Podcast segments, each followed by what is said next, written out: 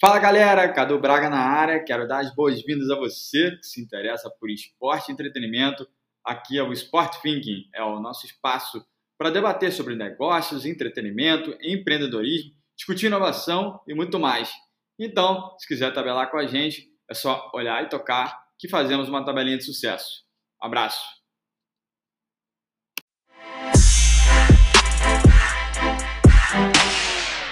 Tribuna FM, olha, o que muda é que na prática, passadas essas primeiras aprovações internas né, de conselhos deliberativo e fiscal, é, na prática o Cruzeiro agora se torna uma empresa, né, uma SA.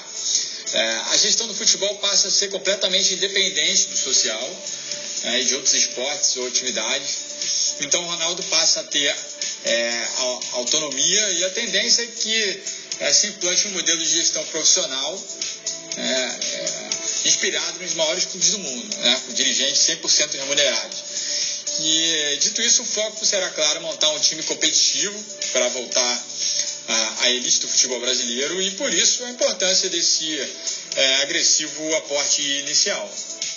Agora, curioso, né, Cláudio, essa, a, a, essas palavras do Cadu com dirigentes remunerados, né? Era muito é, tradicional no futebol brasileiro que os dirigentes não recebessem para, enfim, comandarem os, o, o, uhum. futebol dos clubes. Aqui no Rio de Janeiro era muito tradicional.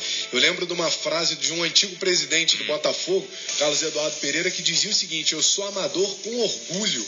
Pois é, e o amadorismo levou os grandes clubes a essa situação que a gente está tá vendo, né? Enfim, é. então é, é, importante esse relato do Cadu com relação a essa questão do, do, do profissionalismo, né? Dos profissionais remunerados. Agora, Cadu, é um novo momento que o futebol brasileiro vive, né, meu amigo? É, é, é, dá pra gente comparar isso aí com, com, com aquilo que já se vive na Europa? Vamos lá, vamos ver o Cadu. É, então é, é importante destacar, Léo, que nós estamos vivendo um novo marco no futebol brasileiro.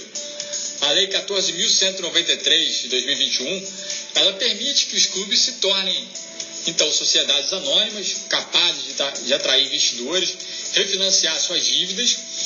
E a chegada, né, a, figura do fenômeno como investidor de um grande clube brasileiro gera credibilidade no mercado, abre portas né, e atrai os holofotes para a mídia global. Então, a sua experiência né, dentro e fora de campo é, trazem benefícios né, financeiros e de marketing ainda intangíveis pelo seu alto valor de, de imagem pessoal. É, o, o, Ronaldo ele traz isso de bom, né? Não, não é uma questão só é, nacional, é mundial. O Ronaldo ele tem um reconhecimento, um peso no futebol mundial, né, Claudio? E é importante isso para a imagem do Cruzeiro. Traz realmente credibilidade, como o Cadu bem colocou. Agora, Cadu, é, muito se fala de investimento estrangeiro, né? De, de, de, dos mesmos moldes aí, por exemplo, do Chelsea, né? Que tem investimento russo, do Manchester City, né? É, que tem investimento é, é árabe. Será que pode surgir alguma coisa nesse sentido aqui no Brasil? E será que seria bom isso para os nossos clubes? Vamos ver, né? É verdade, boa pergunta. E para concluir, me parece bem mais saudável essa situação até do que uma possível é, invasão de estrangeiros aqui, como já aconteceu no passado. Né? Empresários e empresas estiveram aportando no futebol brasileiro, é, mas sem que conhecessem os nossos problemas, o DNA do futebol nacional, os nossos problemas, as nossas dificuldades, os meandros do futebol brasileiro.